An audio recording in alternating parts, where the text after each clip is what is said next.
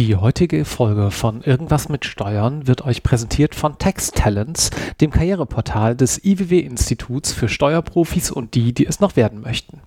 Über taxtalents.de können sich sowohl junge Berufseinsteiger als auch erfahrene Fachkräfte über aktuelle Entwicklungen und Trends in der Steuerbranche informieren.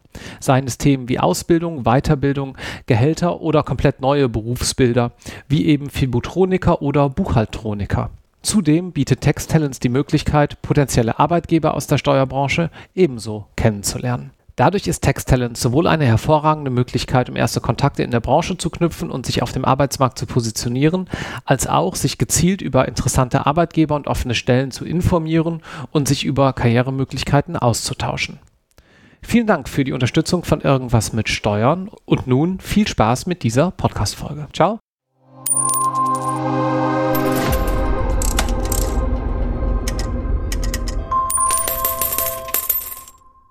Herzlich willkommen zu einer neuen Episode Irgendwas mit Steuern. Mein Name ist noch immer Marc Ohrendorf und heute sitze ich für euch im schönen Berlin, direkt am Hackischen Markt 1. Diese Adresse hat auch noch eine ganz besondere Geschichte, wie uns Christian Meyer jetzt gleich wahrscheinlich auch erzählen wird. Hallo Christian. Hallo. Christian, wir fangen ganz vorne an. Du hast mir im Vorgespräch erzählt, du bist 93 nach Berlin gekommen, um hier was zu tun. Ja, ich wollte von Anfang an Steuerberater werden. Ähm, ich komme aus äh, wahnsinnig ländlich geprägter Version Ostdeutschlands, ähm, halbe Strecke Berlin-Hamburg und hatte das Glück, an der Humboldt-Uni angenommen zu werden, BWL zu studieren. Und ähm, habe dann, wie gesagt, 2000, äh, 1900 1993 angefangen hier in Berlin zu studieren. Quasi ähm, fast vis-à-vis -vis von unserem heutigen Büro, weil der wirtschaftswissenschaftliche Teil der Humboldt-Universität ist hier am Hackischen Markt. Und insofern hat es mich die letzten 25 Jahre gar nicht weit weggetrieben, äh, mit zwei Ausflügen ähm, so beruflicher Natur, aber im Wesentlichen sind wir immer noch quasi an meinem alten Ankommensort in Berlin. Warum hast du denn BWL studiert, wenn du eigentlich Steuerberater werden wolltest? Das fragst du als Jurist jetzt wahrscheinlich. Ne? Ja. Ne? die, also ich muss ja sagen, ich bin ja quasi so ein Wendekind. Ich bin ja ähm, sozusagen äh, von der 10. zur 11. Klasse war ja die Wende und ähm, da ich aus dem Osten kam, war natürlich die Berufswahl im Westen eine durchaus spannende und ich habe das Glück, dass äh, wir eine große Familie in Hamburg haben und mein Onkel ist Jurist. Also und ähm, ich hatte mich natürlich mit ihm unterhalten, was man denn so Sinnvolles tun kann. Und ähm, er meinte, Mensch, mit Zahlen kannst du ganz gut, mach doch Steuerberater. Und dann habe ich mich halt informiert und habe halt dann ehrlich gesagt gar nicht gefragt, ob ich Jura oder BWL studieren soll. Für mich war das irgendwie total klar. Ah, meine Frage kam noch aus einem etwas anderen Hintergrund, aber ich habe ehrlich gesagt gerade gar nicht den zeitlichen Horizont so richtig betrachtet. Ich dachte mir, hm, man muss doch heute jetzt auch nicht mehr unbedingt ein volles BWL-Studium hinlegen. Es gibt ja auch duale Studiengänge zum Beispiel, aber das war wahrscheinlich damals einfach kein Thema. Nein, das gab es damals Klar. nicht. Also da gab es entweder eine Aus Ausbildung oder ein Studium. Da gab es noch halt Fachhochschule oder Universität. Das war, ja. glaube ich, eine Option. Die meisten meiner ähm, sozusagen Kollegen, die ein besseres Abi hatten als ich, sind halt zur Bank gegangen, haben eine Banklehre gemacht, weil das war halt finanziell äh, zumindest kurzfristig sehr attraktiv. Ja, gut. Und dann hast du wie deinen Weg ins Steuerbüro oder in die Steuerberaterwelt gefunden? Na, ich hatte ähm, von meinen Eltern gesagt bekommen, vom Vordiplom darf ich nicht arbeiten gehen. Ich muss das zumindest erstmal ordentlich hinkriegen und habe dann tatsächlich direkt nach den ersten vier Semestern ähm, angefangen zu suchen und ähm, da gab es ein schönes schwarzes Brett noch damals ähm, zu der Zeit und da gab es halt zwei Angebote, einmal von der Uni selbst, also im Lehrstuhl zu arbeiten, da gab es einen Euro mehr ähm, und es war halt ein Aushang von einem Steuerbüro im Prenzlauer Berg. Und dann habe ich mich halt da beworben, das war die einzige Bewerbung in meinem Leben, die ich geschrieben habe. Und habe dann da eigentlich nächsten Tag angefangen, ähm, im Mai 96 war das. Also insofern nicht ganz, also es waren vielleicht fünf Semester, die ich studiert habe. Also im Mai 96 habe ich da angefangen zu arbeiten und habe vom ersten Tag an das Glück gehabt, es war ein recht buntes Büro, die haben halt in Hamburg einen großen Standort gehabt, in Berlin einen sehr ambitionierten und rührseligen Partner, der halt wirklich Gas gegeben hat. Und ähm, ich sage mal, er konnte alte Kühlschränke verkaufen, der Typ. Und das war halt ähm, eine sehr lehrreiche Zeit für uns, also für mich ähm, dort. Ich habe wirklich alles machen dürfen und auch wirklich ins kalte Wasser geschmissen worden dort. Aus heutiger Perspektive extrem dankbar, damals halt aufregend. Und ja. ähm, dadurch habe ich halt nahezu alles in diesem Job kennengelernt, außer Lohnabrechnung und ähm, bin halt sehr dankbar und das hat halt. Und wie ging es dann weiter für dich? Na, ich habe, ähm, wie gesagt, war ja ganz klar ähm, ausgerichtet auf Steuerberaterexamen machen, habe dann ähm, zu der Zeit musste man noch nach dem ähm, Hochschulstudium mindestens drei Jahre lang beruflich praktisch tätig sein. Ähm, das habe ich dann dort auch quasi gemacht und habe also am frühestmöglichen Zeitpunkt mein Steuerberaterexamen geschrieben. Was macht man denn dann in der Zwischenzeit? Weil man ist ja noch kein wirklicher Steuerberater, aber also was macht man da so für Tätigkeiten in diesem Zeitraum? Ich habe im Wesentlichen Jahresabschlüsse gemacht, Steuererklärungen, steuerliche Beratungen gemacht. Also man arbeitet schon darauf hin, auch wenn man noch kein Steuerberater ist. Genau. Also man hat noch keine echte Mandantenverantwortung in der Zeit, aber fachlich, ähm, wenn man einen guten Lehrer hat, so würde ich es mal bezeichnen, hat man eigentlich auch spannende Jobs, die auch ein Steuerberater im Normalfall macht. Was hat denn dir am meisten Spaß gemacht? Und Folgefrage, unterscheidet sich das zu heute, wenn wir mal deine Softwareentwicklungsthemen rauslassen, wo du ja auch ziemlich unterwegs bist? Da sprechen wir gleich nochmal zu. Ah, für mich am beeindruckendsten damals war eigentlich, ich hatte das Glück, dass wir sehr viel Transaktionsberatung neben der eigentlichen, eigentlich war die Kanzlei ein bisschen sanierungstechnisch aufgestellt, aber zu der Zeit kam dann so, das war die ähm, T-Online-Phase ne? und ähm, ja, da ja. wurden auf einmal Firmen, die wir kurz vorher noch als Sanierungsfall hatten, schnell verkauft. Das äh, war ein spannendes Feld, weil da auch dieses ganze Umwandlungssteuerrecht und ähm, diese ganzen Themen waren für mich halt komplett neu mhm.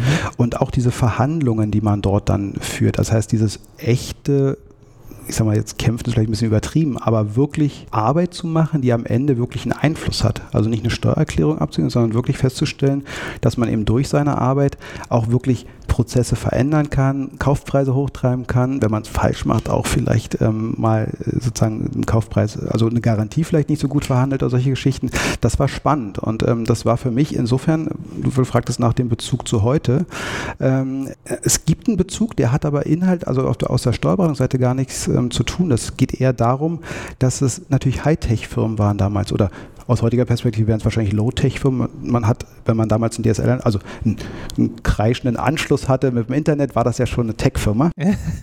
Und, ähm, das ist aber so, wie wenn heute jemand irgendwie äh, ChatGTP geöffnet hat, machen die KI. Also genau, genau, genau, genau dieselbe Logik hast du genau erfasst. Und ähm, das war natürlich ähm, ganz interessant, weil damals ging es in Berlin halt los mit der ganzen Startup-Szene und ähm, zu der Zeit war es eben auch so, es gab eigentlich nur drei Investoren in Berlin. Also die die Leute, die sich mit dem Markt auskennen, ich mag den Namen jetzt nicht sagen, aber ähm, es gab halt nur drei, die sind heute, glaube ich, immer noch am Markt.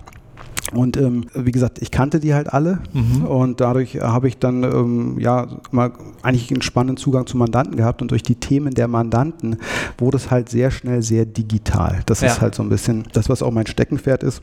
Ich ähm, bin in der Lage, mit Programmierern zu sprechen und denen zu sagen, ähm, was ich gut finde und zu verstehen, was deren Problem ist und die verstehen dann irgendwann auch mein Problem. Und in dem Zusammenhang hat es sich so ein bisschen weiterentwickelt, dass die Transaktionsberatung schon noch das ist, was ich auch immer wieder gerne mache. Wir haben das bei uns intern ein bisschen runtergefahren, weil die Transaktionsberatung selbst ähm, das Problem hat, dass wenn sie kommt, muss sie ganz schnell mit ganz viel Manpower kommen. Mhm. Und das widerspricht so ein bisschen dem, was man heute den Mitarbeitern anbieten möchte. Ne? Und ähm, das war dann recht schnell klar, dass das eben nicht in die Kultur mehr passt. Also es, ich würde es mal als Hobby bezeichnen. Ich glaube, ich bin da nicht schlecht drin. Also, ähm, aber wie gesagt, als richtige Dienstleistung machen wir es nur noch selten, weil es, wie gesagt, ähm, einfach in der, in der Power gibt es mittlerweile Kanzleien, die sich eben darauf konzentriert haben und ähm, da auch, glaube ich, einen sehr guten Job machen.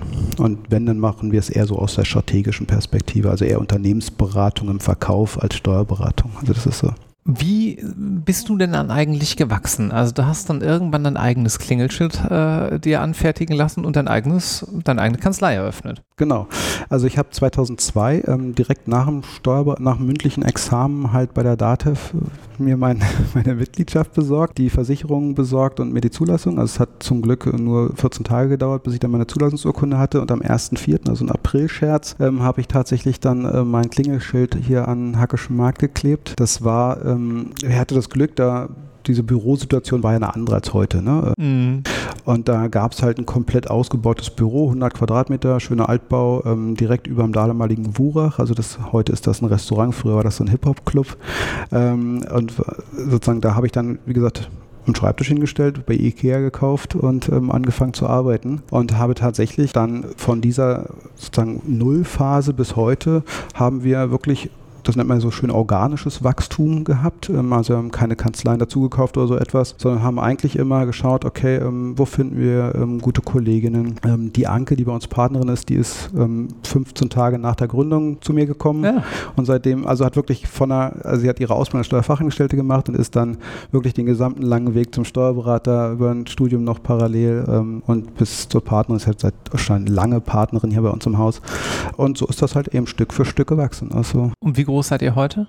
Na, wir haben im Moment knapp 70 Mitarbeiter. Wir haben hier am Standort Berlin, sagen wir so knapp 50. In Leipzig haben wir einen Standort mit ca. 20 Mitarbeitern und remote, ähm, ich glaube, wir haben so auch mehrere Kollegen rein remote, das sind aber äh, fünf oder so maximal, weiß mhm. ich nicht mhm. genau. Ja, und dann bietet ihr sozusagen das ganze Leistungsspektrum der Steuerberatung an mit den gerade eben angedeuteten Schwerpunkten, kann man das so sagen? Genau, also im Prinzip ist es so, ich sag mal, wir sind klassische Steuerberater. Ähm, wir machen ähm, von der Lohnabrechnung über die Finanzbuchhaltung, den Jahresabschluss, Steuererklärung. Wir haben dort einen gewissen Schwerpunkt. Also zum einen äh, betreuen wir nur ähm, gewerbliche Unternehmen mhm. und das auch ähm, sehr wachstumsstark. Das heißt, also wir schauen schon auf die Perspektive des Unternehmens. Ähm, das muss nicht zwingend heute schon riesig groß sein, aber wir müssen selbst das Vertrauen haben, dass es eben mal groß werden könnte. Ähm, und in der Vergangenheit. Macht ihr das so? Warum sagt ihr nicht auch, pff, Umsatz ist Umsatz? Ja, das Problem ist, wir haben eine gewisse Idee von der Art, wie wir einen Mandanten betreuen. Und ähm, wir hatten im Vorgespräch ja schon so ein bisschen über das Thema Fast Quality gesprochen, was wir so als Namenserfindung ähm, bei uns ja mal irgendwie entwickelt haben. Und da ist es eben so, das Ziel ist halt wirklich Monat für Monat saubere Daten zu haben, wo man wirklich sagt, okay, das ist quasi fast ein Jahresabschluss. Das funktioniert nur in einem sehr engen Austausch mit dem Mandanten mhm. und wir wollen natürlich auch mit dem Mandanten im Gespräch sein. Und ähm, bei den heutigen äh, Personalkosten und auch bei den ähm, Stundensätzen, die man nach außen natürlich ähm, zum Glück ja auch ähm, realisieren kann, braucht es schon ein gewisses Volumen, dass der Mandant eben sagt, okay, das rechnet sich und ich bin bereit, diesen Preis zu bezahlen. Ja. Und insofern macht es eben keinen Sinn, jetzt ähm, äh, sozusagen hunderte von Mandanten im Bereich von 100.000 Jahresumsatz ähm, zu akquirieren und die dann quasi an der Stange zu betreuen. Das ist ein komplett anderes Konzept. Das kann auch interessant sein, aber, aber ich sag mal, äh, ob der Mandant jetzt wächst oder nicht, ist und unternehmerisch ist er vielleicht gar nicht so relevant, wenn er 120 Millionen Umsatz hat ohnehin und die halt irgendwie nur ganz leicht wachsen oder sogar stagnieren, oder? In der Tat, ein Mandant mit 120 Millionen Umsatz, da ist das Wachstum nicht mehr ganz so relevant. Ja, okay, verstehe. Äh, allerdings, wir haben, zum, also wir haben so ein paar lustige Stories bei uns, man darf ja mal Namen nicht so sagen, aber wir haben in der Tat hier auch schon Unternehmen gegründet, ähm, in einer wirklich direkt nach dem Notartermin als Mandant bekommen, die dann heute ähm, DAX-Unternehmen sind. Also Ach. es ist ähm, und noch sind, also nur es gibt ja nicht so viele, die das oh, geschafft haben. Ich kann sagen, da kommen auch gar nicht so viele in Betracht gerade. also nicht Wirecard. Nee, nee, das darf man. Nee, und ähm, es gibt aber sozusagen auch viele andere, ist immer ganz lustig, wenn ich, ähm, man guckt ja selten Fernsehen heutzutage, aber wenn ich mit meinen Kindern Fernsehen gucke und da kommt mal Werbung und da ist in der Tat mittlerweile so zwei, drei Mandat, ehemalige Mandanten häufig, weil die natürlich dann in der Größenordnung in Konzerne eingliedert sind, aber die eben hier bei uns mal groß geworden sind. Ach, das schön. ist halt. Ähm, und so gibt es natürlich aber auch ganz viele Mandanten, die man so gar nicht mehr sieht. Ne? Das ist natürlich genau das Thema. Ähm, aber vielleicht ganz kurz, warum wachstumsstark? Das Thema hat eher einen anderen Aspekt. Es geht eben darum, wir sind halt in der Lage, sehr flexibel auf Veränderungen bei Mandanten äh, zu reagieren. Das heißt also, wir haben nicht so ein starres Konzept, du musst die Buchhaltung bei uns machen und dann Jahresabschluss, sondern wir passen das eben auf die Mandantensituation an. Und dieses Wachstum kommt eher, das war früher so, dass die Mandanten eben stark wachsend waren und wir haben irgendwann festgestellt, okay, das scheint irgendetwas zu sein, das wir gut können mhm. und haben es dann quasi zu unserem sozusagen ähm, zur Markenunterschrift mitgemacht. Und es ist einfach so, ein Mandant, der in, in einer Wachstumsphase ist, der hat halt, der, der durchläuft verschiedene Ebenen.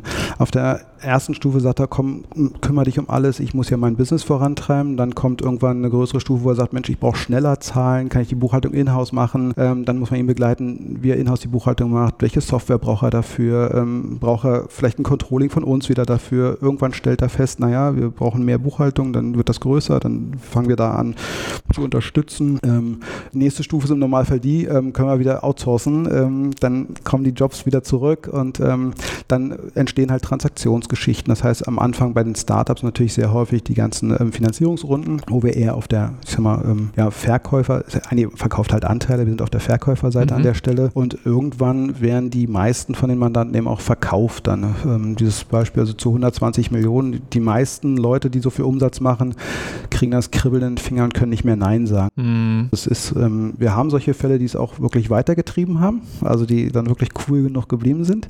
Aber man muss fairerweise sagen, das sind ja im Normalfall junge Leute und wenn die halt einen Case haben, der schon von 10 auf 30 Millionen in einem Jahr sozusagen springt, gibt es schon so viele Interessen am Kauf und zu so guten Preisen, dass es denen wirklich nachvollziehbar schwerfällt, ja, ja. Nein zu sagen. Da sagst du dann auch irgendwann, okay, komm, jetzt, ich habe im Prinzip ausgesorgt und nimmst dann vielleicht doch einfach mal. Für uns kommt dann immer der Kulturschock, weil häufig diese Käufer sind mittlerweile Konzerne, mhm. ähm, die dann eben nicht sagen, okay, wir übernehmen das, sondern wir machen das dann weiter. Und das ist also echt die andere Seite des Arbeitens, wo man halt wirklich ähm, ja, spannende Erlebnisse hat. Ne? Also, also, als eigenständiges Unternehmen weitermachen. Genau, das häufig betreiben die die als eigenständige ähm, Gesellschaften weiter im Rahmen des Konzerns und wir sind dann halt in der Verpflichtung, ähm, zum Konzernabschluss zuzuarbeiten ja. und solche Thematiken. Und das ist natürlich ganz andere Taktung von der Zeit her, ja. ähm, aber auch lustigerweise ähm, alles Excel-basiert und sonst irgendwas. Also es ist wirklich ähm, negativ beeindruckend, was da nach wie vor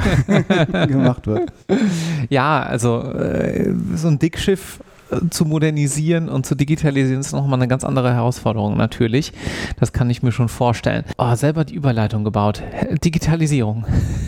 Ja. Du hast es eben schon mal angesprochen. Fast Quality ist so ein Produkt, eine Software, aber auch eine Change Management Unternehmung, kann man glaube ich sagen, die ihr irgendwann mal, nämlich 2018, angestoßen habt. Was hat es damit auf sich? Ja, das, ich hatte dir das ja schon erzählt, wo der, der Ursprung liegt wirklich, ich sag mal, fast in 1993, hatte ich ja gerade erzählt. Ähm, mein alter Chef hat gesagt, Christian, mach mal, also Herr Meier, damals war das noch etwas ähm, anders. Ähm, und da gab halt ein, war ein relativ großes Mandat und ich sollte halt dort quasi ein Angebot machen für einen Jahresabschluss. Und dann wie das so ist bei so einem großen Mandat, kostet irgendwie 8000 Mark oder irgend sowas, mhm. ich weiß mhm. nicht mehr genau. Ich habe 12 Mark die Stunde bekommen, also ich fand das teuer. Aber wie gesagt, ähm, und der Mandant hat dann gesagt, na, wieso kriegen Sie, wollen Sie jetzt hier 8000 Mark für einen Jahresabschluss haben? Ich bezahle doch schon für die Buchhaltung mindestens genauso viel. Und ich dachte, Sie drücken nur auf den Knopf. Da habe ich gesagt, habe ich natürlich eine gute Begründung gefunden, warum das trotzdem so wertvoll ist. Aber ähm, also auch Mandant geworden. Ähm, aber in der Tat äh, bewegt mich das seitdem. Und die Frage ist ja völlig berechtigt. Also wenn man eine Buchhaltung laufend macht und Monatsabschlüsse macht, dann stellt sich natürlich die Frage, warum man nicht einfach auf den Knopf drückt und dann kommt der Jahresabschluss raus. Das ist ja so ein bisschen die Idee, ich sag mal jetzt im ganz Kleinen gedacht, wenn man vielleicht so Einzelunternehmer ist und man muss Quartal quartalsweise oder monatsweise so eine Umsatzsteuervoranmeldung machen, dann hast du ja die Jahresumsatzsteuererklärung eigentlich auch schon mitgemacht. Genau, wenn alles richtig läuft und monatlich ordentlich gemacht wird, ist das auch genauso. Ja. Ähm, bei der, bei der einer Überschussrechnung ist es tatsächlich so, weil da bleibt nicht mehr viel zum Entscheiden. Also ja. vielleicht noch ein bisschen Abschreibungsoptionen, die man hat, ob man jetzt bestimmte Sonderregelungen Anspruch nimmt oder nicht. Bei der Bilanz hast du noch zwei, drei Elemente, die bilanzpolitisch bearbeitet werden können, so nennen wir das, ähm, wo wir eben sagen, die Bewertung von Vorräten, da hat man dann das ein oder andere Wahlrecht. Mhm. Man kann ähm, bei bestimmten Rückstellungen ähm, sicherlich nochmal drüber reden, welche Positionen sind angemessen und solche Thematiken. Aber auch dort geht es im Wesentlichen, wenn die Buchhaltung korrekt gemacht ist und alle Informationen da sind, geht es im Wesentlichen darum, Bewertungsspielräume zu diskutieren und zu entscheiden. Das ist aber von der gesamten Arbeit fünf bis zehn Prozent. Mhm. Ne? Und ähm, dann gibt es natürlich ein paar äh, Berichtspflichten, die eher so auf der Textebene laufen, ähm, Anhangsinformationen, die halt selten gebucht werden, wo man dann tatsächlich nochmal in Verträge gucken muss oder so etwas. Aber auch das könnte man heutzutage technisch in der Datenbank vorhalten und automatisieren. Ist aber gibt es nur sehr wenige Anbieter, die das können. Warum dauert es denn dann trotzdem so lange, bis man den Jahresabschluss fertig hat? Oh, da fragst du mich. Ich, ich, ich habe natürlich meine Meinung dazu. Ähm, also ich glaube, zum einen ist es so, ähm, dass nach wie vor in den Kanzleien bei uns sicherlich auch ähm, natürlich ein gewisser Qualitätsanspruch herrscht und dieser Jahresabschluss wird auch dazu verwendet, um die eigene Qualität, Qualität nochmal zu überprüfen. Wir haben lange Checklisten für die Thematiken, wo wir wirklich nochmal reingehen und sagen, macht das Sinn, ist das richtig gebucht? Wirklich die Dinge nochmal in Frage stellen. Ähm, das ist aber eigentlich eine Sache, die wir für uns tun, wenn man ganz ehrlich ist, weil natürlich eigentlich nur eine Überprüfung dessen ist, was man, zumindest wenn man die Buchhaltung selber gemacht hat, ähm, was man da gemacht hat. Ähm, dann ist es so, dass häufig in den Jahresabschlussarbeiten Dinge geklärt werden, die noch unklar waren das ganze Jahr über, die so ein bisschen liegen geblieben sind manchmal. Ne? Also na, da ist schon irgendwie eine Zahlung gelaufen, da hatte man keine Rechnung für, dann wird die auf eine Durchlaufposition gebucht oder so etwas oder irgendwas Unklares und dann kommt man eben zu selten ins Gespräch mit dem Mandanten und vergisst die Frage zu stellen und irgendwann zum Jahresende stellt man fest, oh, da waren ja noch sieben, acht Positionen, die muss man jetzt mal klären. Ne? Und dann, ja, dann schickt man auch im Normalfall lange Listen an Mandanten, wo man dann am Ende, keine Ahnung, tausend Unterlagen haben will. Der Mandant kann die nicht so schnell liefern, aber es wäre zu einfach, es auf eine Seite zu schieben. Es ist einfach ein komplexes Produkt ähm, über die Jahre mhm. geworden, weil natürlich auch die Adressaten dieses Jahresabschlusses ähm, durchaus anstrengend sind. Das heißt, wir sozusagen haben natürlich zum einen den Mandanten selbst im Blick, der weiß im Normalfall über seine Zahlen. Für den ist es entscheidend, ähm, was sagt die Bank dazu, ähm, wie viel Steuern muss ich zahlen. Aber wir haben natürlich auch Thematiken, die Banken wollen natürlich darauf ein Rating basieren lassen. Das heißt, auch da muss man so ein bisschen gucken, wie geht die Sache aus. Wenn du einen Exit-orientierten Mandanten hast, dann guckt er natürlich, okay, läuft die Linie gerade, ne? mhm. ist die Bewertung sauber. Also es ist schon so, dass ähm, man im Blick haben muss, was passiert mit diesen Zahlen. Und manchmal ist der Abschluss auch deshalb so spät, weil man ihn gar nicht früh machen möchte, weil ja vielleicht eine Steuerzahlung kommt und ähm, das dann manchmal so ein bisschen liegen bleibt. Und am Ende ist es natürlich eine ganz klare Kapazitätsfrage. Ne? Du versuchst halt ähm, natürlich auch so ein bisschen die Zeit, die du hast. Also du hast das ganze Jahr einen Mitarbeiter und wenn du alle im Februar fertig wären, ähm, platt gesagt, haben die ja nichts zu tun, zwölf ja. Monate lang oder zehn Monate lang. Und das ist natürlich genau das Thema, das hat sich so ein bisschen eingebürgert. Und ich glaube, das ist wie so eine Welle, die wir im Berufsstand gerade so ein bisschen mit uns schieben. Und der eine hat eine größere Welle mhm. mit 220 mhm. und 21 noch und der andere, und ich finde unsere Welle schon doof, aber die ist halt nur 22. Gibt es da eine Frist, bis wann man muss? Ja, es gibt Fristen, bis wann man muss und die sind jetzt durch die Corona-Zeiten aber nochmal komfortabel ah, ja. verlängert worden. Das heißt, wir sind jetzt teilweise, wir sind glaube ich erst in, äh, im August diesen Jahres mit der, zwei, mit der 21er Erklärung fällig. Das ist schon lange. Mhm. Ja, das ist lange. Da äh, fällt es vielleicht auch schwer, sich an den einen oder anderen Vorgang überhaupt nochmal zurückzuerinnern. Ja. Genau. Und was macht ihr jetzt hier eigentlich genau mit dieser ganzen Fast-Quality-Thematik, nenne ich es mal? Weil ich glaube, rein Software zu sagen, ist es ja nicht. Es ist ja mehr als das. Nein, es ist im Prinzip 50-50, würde ich sagen. Es ist auf der einen Seite, ist es, ähm, für mich war es am Anfang, wir müssen weiter vorne anfangen, für mich war es am Anfang eine reine Softwarefrage. Ich bin so ein zahlen- und strukturorientierter Mensch und ähm, denke immer, okay, ja, ich schalte da irgendeine Software an und dann kommt da irgendwas raus und dann kann man das bearbeiten und dann ist das gut. Und habe natürlich dieses Thema Change Management ähm, gar nicht so im Blick im ersten Schritt. Mhm. Weil wenn man es hätte, glaube ich, würde man das eine oder andere gar nicht erst anfassen, mhm. weil da steckt erfahrungsgemäß ähm, der größere Widerstand drin, weil man natürlich sehr viel mehr erläutern muss, man muss sehr viel mehr erklären, man muss mit Feedback umgehen, was man eigentlich ähm, selbst gar nicht gut findet, ähm, gar nicht mal so, weil es inhaltlich falsch ist, sondern man sagt, warum ist es jetzt wichtig, dass der Knopf da oder da ist in der Software. Das ist aber für viele Kollegen ein Element, wo man sagt, okay, ich arbeite eben so, die andere Software funktioniert so und ich möchte mich nicht so stark umstellen. Und das sind eben Dinge, die dann auch im, in einer, sozusagen zwischen der Softwareentwicklung und den Anwendern immer so ein bisschen, das ist ein geborener Konflikt, den man aber übersetzen muss. Und das mhm. ist so das, was ich auch erst gelernt habe. Ich, sozusagen, für mich ist ja so, ich vielleicht ganz kurz noch, äh, wir haben auch noch hier intern fünf Programmierer und wir entwickeln auch wirklich eigene Software, also tatsächlich komplexe Software. Und ähm, diese Software versuchen wir eben zu nutzen, um dieses Fast Quality auf der technischen Seite umzusetzen. Ähm, wir hatten ja schon ähm, kurz gesprochen, wir haben auf der Ebene zwei verschiedene Blickrichtung aus der technischen Ebene. Wir haben auf der einen Seite die Zahlen. Das ist so für jeden verständlich. Klar, ähm, Zahlen müssen eben ordentlich gebucht sein und natürlich weiß man, ähm, man kann durch mathematische Logiken auch schauen, ob eine Zahl plausibel ist oder nicht. Ich kann zum Beispiel ähm, eine, eine Kasse, die darf nicht im Negativen laufen. Das kann eine Software, also eine einfache Datenbanksoftware relativ einfach erkennen, ob der ja. Saldo fortlaufend irgendwann minus wird und wenn ja, machen rote Fahne dran. Ja. Ne, ähm, und so kann man natürlich ganz viele dieser Checklistenpunkte, die wir auf der Buchhaltungsseite oder auch auf der Jahresabschlussseite haben, eben technisch abprüfen und bekäme halt ein Ergebnis, was eben sagt, okay, scheint plausibel, scheint nicht plausibel zu sein. Und dann muss man eben gezielt dahin gehen, wo halt die Fahne nicht grün ist. Und das ist immer das, was ich sage. Wir machen halt 100% der Arbeit. 80% dieser Jahresabschlussarbeit ist aus der Retrospektive unsinnig gewesen, weil wir haben Dinge geprüft, festgestellt, es ist in Ordnung und haben Haken dran gemacht. 20 Prozent der Dinge mussten bearbeitet werden. Mhm. Wenn wir, wir wissen aber vorher eben nicht, was sind die 20 Prozent. deshalb müssen wir eben diese 80 Prozent aufwenden. Deswegen tragen die 80 dazu bei, die 20 zu finden. Genau, und diese Software ist eben in der Lage, zumindest die Quote umzudrehen, hoffe ich. Dass man eben sagt, okay, ja, wir können zumindest schon mal sagen, okay, diese 80 Prozent der Arbeit betrifft wirklich Punkte, die bearbeitet werden müssen. Aber es kann natürlich auch bei der Software mal sein, dass sie irgendeine Auffälligkeit feststellt, wo du am Ende feststellst, die ist aber korrekt. Es gibt eben solche Ausnahmen. Das ist der eine Teil, der zahlengetriebene Teil, wo du sagst, okay, wir können sozusagen einfache Wenn-Dann-Logiken äh, einbauen, die auf unserem Erfahrungswissen basieren. Das wird ziemlich wahrscheinlich, so stelle ich es mir vor, recht komplex. Da hast du zig Fälle, die du natürlich bedenken musst. Und ich denke mal, das ist auch eine fortlaufende Weiterentwicklung. Aber was machst du denn mit Sprache? Also wenn jetzt zum Beispiel so ein Finanzamtbrief kommt, klar, der hat auch Zahlen, aber du musst ja erstmal irgendwie den Konnex auch verstehen. Also bei uns ist es eben so, bei der Finanzamtspost ähm, muss man zwar solche und solche, um es mal so zu formulieren. Wir haben natürlich die strukturierte Finanzamtspost. Das ist zum Glück die Mehrheit. Das sind Steuerbescheide, das sind Mahnungen vom Finanzamt Finanzamt, das sind irgendwelche Formalschreiben, Ihre Voranmeldung müssen Sie jetzt quartalsweise abgeben.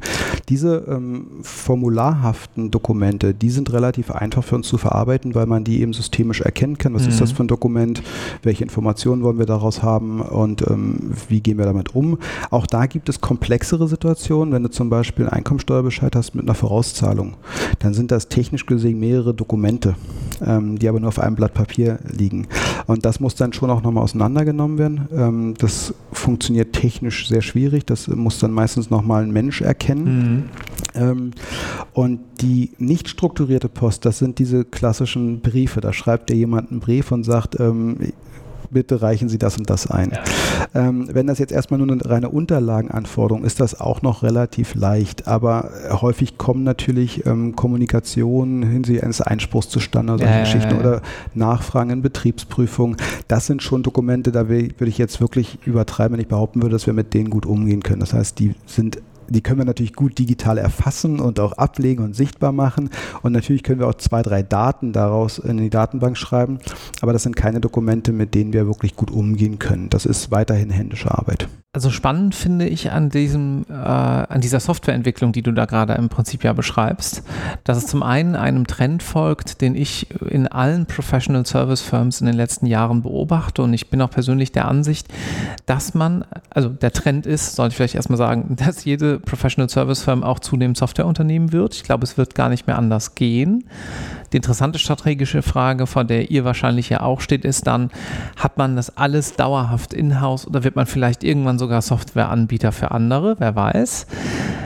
Auch da habe ich eine, eine, Vermutung, dass Ersteres vielleicht besser ist, ähm, aber das wird die Zeit zeigen und kommt sicherlich auch den, auf den individuellen Case an.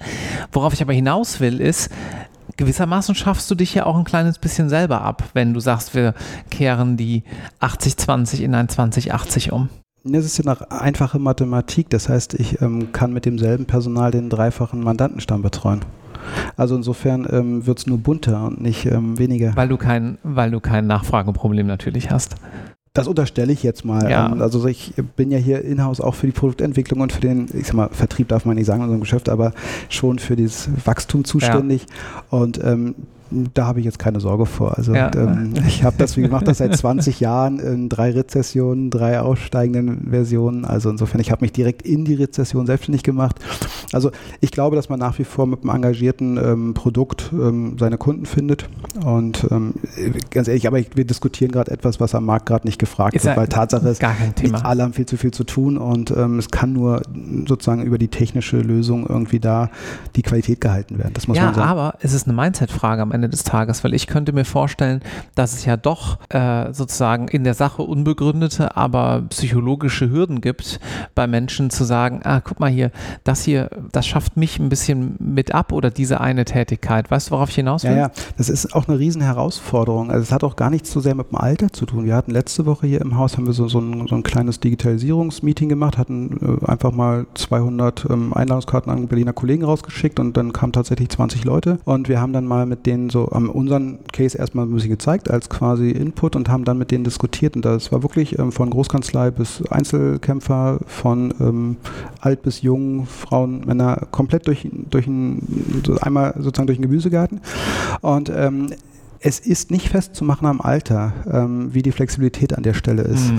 Und was ich halt interessant finde, weil du sagtest, ähm, wo geht die Reise hin? Ich glaube, es ist noch was anderes, ähm, was wir im Blick haben müssen. Diese ganze Softwareanbieter werden viel kleinteiliger werden. Das heißt also, wir sind sehr so gewohnt, das ist auch das, was wir ja so ein bisschen vielleicht lieben, die eine Software, die eben alles kann. Und ich glaube, von dem Wunsch werden wir uns ein bisschen verabschieden müssen und wir werden immer stärker lernen müssen, ich sag mal so ein bisschen wie Tetris spielen, die Bausteine halt richtig zusammenzusetzen.